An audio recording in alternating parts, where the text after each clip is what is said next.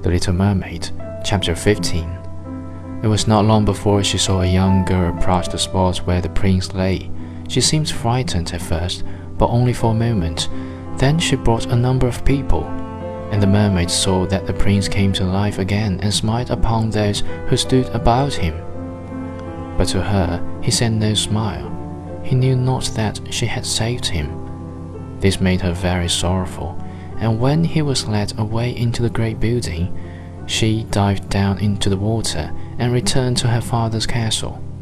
She had always been silent and thoughtful, and now she was more so than ever. Her sisters asked her what she had seen during her first visit to the surface of the water, but she could tell them nothing. Many an evening and morning did she rise to the place where she had left the prince. She saw the fruits in the garden ripen and watched them gathered.